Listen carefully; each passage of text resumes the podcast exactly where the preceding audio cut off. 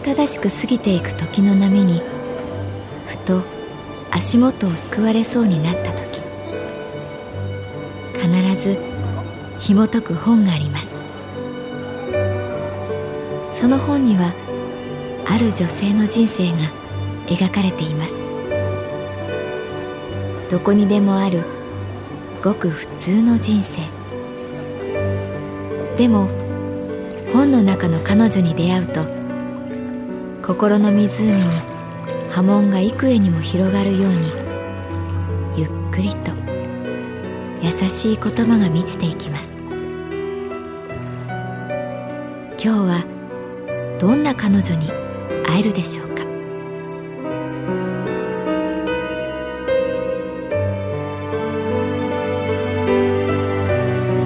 サウンドライブラリー。世界に一つだけの本。朗読は私木村多江がお送りいたします。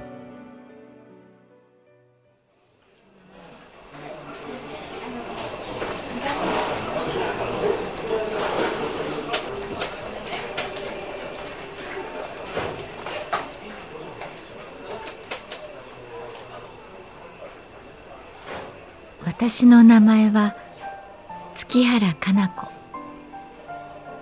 旅行会社に勤めている。その日はやけに混んでいた。卒業旅行のシーズンにはまだ早くお花見の計画を立てるには木枯らしが冷たすぎるのに次から次へとお客様がカウンターにやってきた。一人の男性がひたすら私が開くのを待っていた。やっと目の前に来た時座るのも待てないという感じで開口一番こう言った。西谷さんがねなんか面倒なことを頼むなら月原さんにしなっていつも言ってたんで。西谷さんという名前が出た時隣の桐ヶ谷君がさっと私を見たような気がした。西谷さんはかつて私が好きだった男性ずっと私のお得意様だった。取材中の事故で亡くなった。西谷さんは本当残念なことで。ああ、私はね、ああ、こういうものです。差し出された名刺には、文筆家、江川連平とあった。江戸の絵に三本川。連平はひらがなだった。旅行記とかね、エッセイとか、まあ雑文をね、書いてるんだけど、西谷さんにはほんとよくしてもらって。江川さんは年齢50歳くらいだろうか。年もね、同い年だったもんで、西谷さんと。はらりと落ちる白髪混じりの髪をかき上げながら、彼は続けた。一生に一度の親孝行しようと思ってね。それで、月原さんにお願いに来たわけです。人が亡くなるというのはどういうことだろう。もうその人には確実に会えないのに、いつまでも存在は消えていかない。何かの拍子にふっと思い出したりする。混んだ地下鉄の中、交差点で信号を待っている間、冬の風に春の匂いがした時。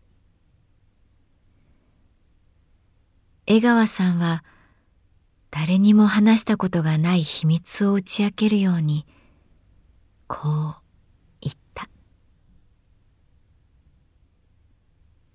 死にかけてる親父をね、連れて行きたいんですよ。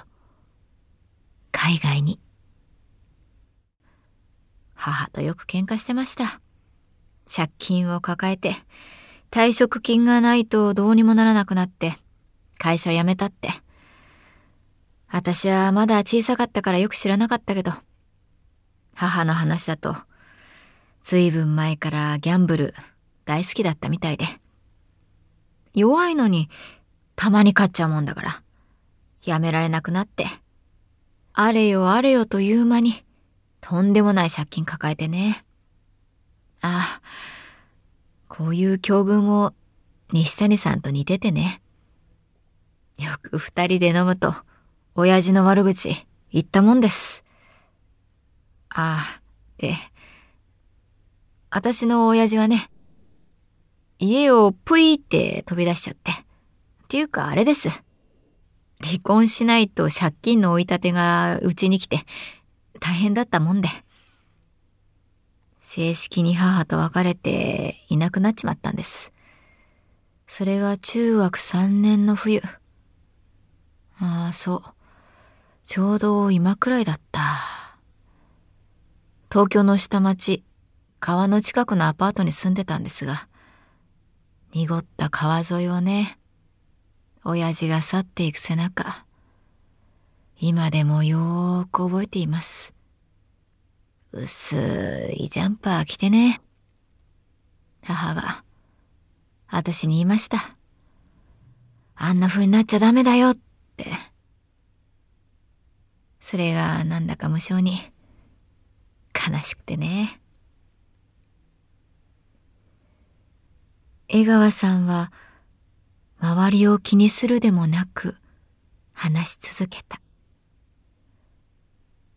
さっきまでの喧騒がまるで嘘のように店内に静寂が降りていた。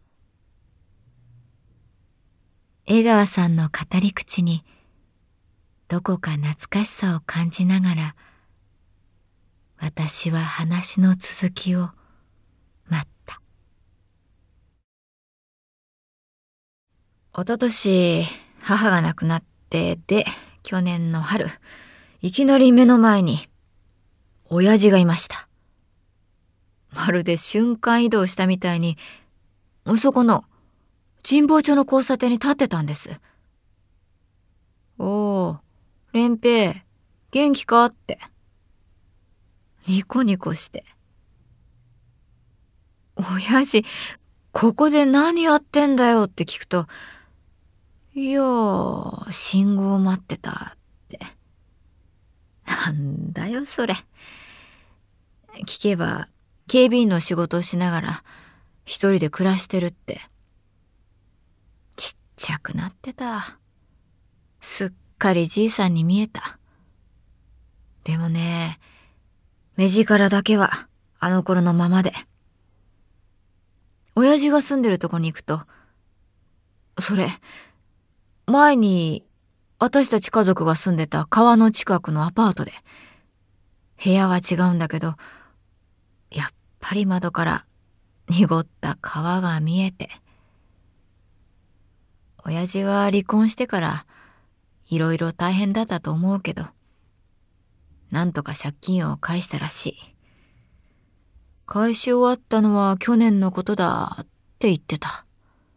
ギャンブルは一切やってない。地道にただコツコツと働いてきたって話した。それから何度か一緒に飲むようになりました。親父には言いたいこといっぱいあって、正直複雑だったけど。でもね、なんかね、この年になると何も言えなくなるっていうか、私も褒められた暮らししてるわけじゃないし。で、この冬、親父が入院して、かなり末期の癌だって言うんですよ。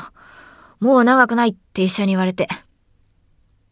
もうこのまま弱っていくのかなって思ったら、急に腹が立ってきて、おいおい親父さん、まだ俺あんたに言いたいことあるんだよ。勝手に行くなよってね。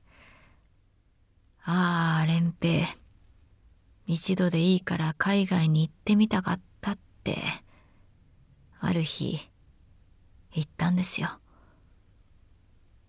だからね、私、約束したんです。じゃあさ、親父、マーカオに連れてってやる。そこにはさ、カジノあるからさ、好きなだけやればいいよ。なって。ああ、すみません。ずいぶん前置き長くなっちまって。というわけで、死にかけてる親父と、マカオの旅、お願いします。江川さんは頭を下げた。私は体の負担が少ない工程を考え、提案した。ありがとうございます。よかった。やっぱり、西谷さんの言う通りにしてよかった。すみません。なんか、ベラベラ喋ってしまって。一週間後、江川さんがまたやってきた。暖かい日の光がお店の中で踊っていた。すみません。残念ながらキャンセルで。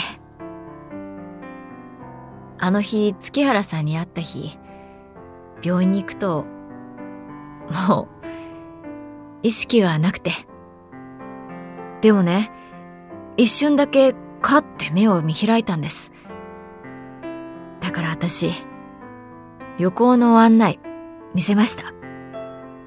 親父、今手続きしてきた。マーカオだぞ、マーカオ。できるぞ、ギャンブル。思いっきりできるぞって。届いたかなわかったかな、親父。その後、すぐ、行っちゃって。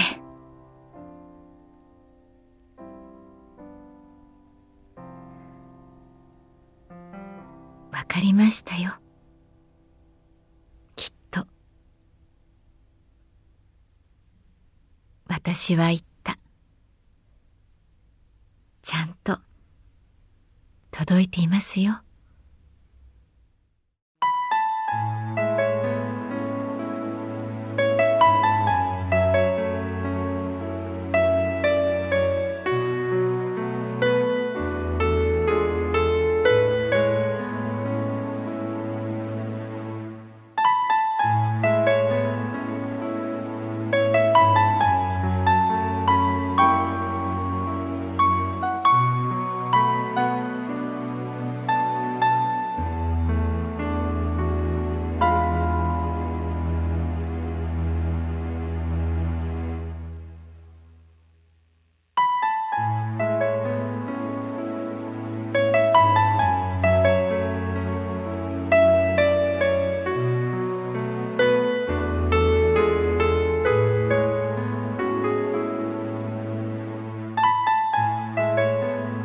ドライブラリー。世界に一つだけの本。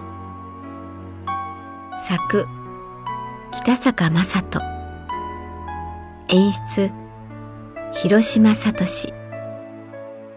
朗読は私木村多江でお送りいたしました。